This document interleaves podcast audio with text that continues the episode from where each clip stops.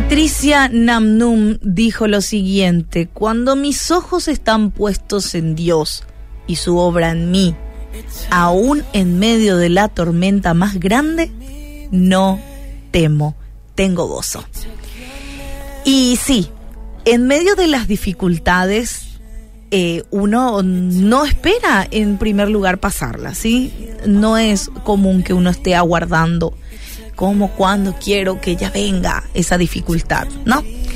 Bueno, y, y, aún pensar en diferentes situaciones difíciles en la vida nos llena un poco de temor, ¿verdad? Y si tuviéramos la oportunidad de evitarlas, lo haríamos seguramente sin pensarlo dos veces.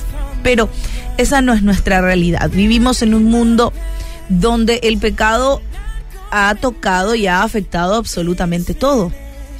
Estamos dañados e incompletos también. Y nuestra visión del mundo, por lo tanto, también es marcado por esto. Y el pecado afectó tanto y lo transformó en unas en un mundo de dolor donde quizás hay enfermedades, muertes, decepciones, anhelos insatisfechos y bueno, la lista puede continuar. Así que las pruebas son una realidad, no es algo que vamos a negar. Solo necesitamos estar vivos para pasarlas. Y frente a este panorama donde el dolor está como al acecho ahí en medio de la prueba, eh, nos llaman la atención muchas situaciones y palabras que se dan en la Biblia. Y encontramos justamente esta que estaba compartiendo hace rato, la de Santiago 1.2. Tengan por sumo gozo, hermanos míos, cuando se hallen en diversas pruebas y al leer esas líneas nosotros podemos pensar que Santiago de por ahí perdió la cabeza. Alégrate cuando estás en pruebas. Estás sufriendo, sé feliz. Bueno, más o menos así. Leemos y nos resulta a veces chocante cuando estamos sufriendo. Pero la razón por la que este llamado a veces puede golpearnos es porque quizás no tenemos un entendimiento claro también de aquello que sí significa no nos está diciendo que deseemos las pruebas, las dificultades y que pasamos a propósito. No, no nos está diciendo eso, sino que no debe dolernos, debemos quizás pasar en esas situaciones complicadas, pero sí ver y entender el gozo. ¿Por qué nos habla del gozo? ¿Cómo podemos definirlo? Y tener gozo en medio de las pruebas es un llamado y a la vez es algo que nosotros no podemos producir. Ahora, Gálatas 5:22 nos enseña que el gozo también es parte del fruto del Espíritu. Por lo tanto, es algo que solamente Él puede producir. Y sin embargo, el fruto del Espíritu se produce en nosotros al alimentar el Espíritu y no la carne. Y bueno, ahí va produciendo gozo en nosotros el Espíritu Santo a medida que somos trabajados en esas áreas. Por eso Santiago dice, alégrense cuando estén en medio de pruebas porque aquí van a pasar a un siguiente nivel.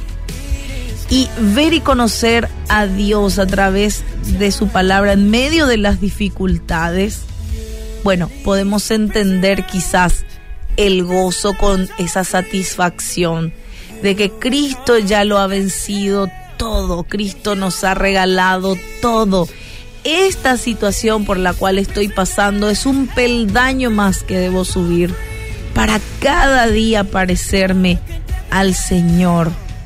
Y no es algo común que podamos decir en medio de la dificultad, me gozo, pero sí podemos ser trabajados y aprender y ser transformados en medio de las dificultades. Dios habla de que tiene planes preciosos para sus hijos, planes de bien y no de mal.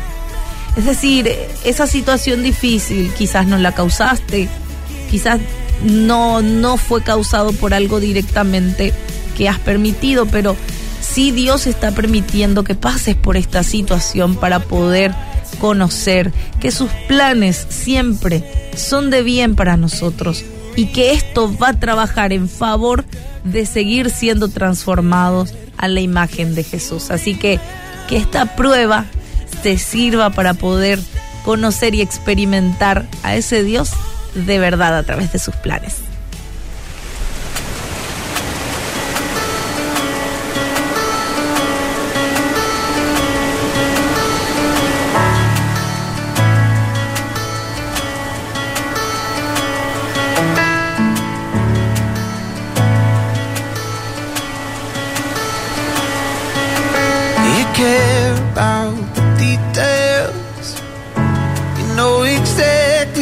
I need.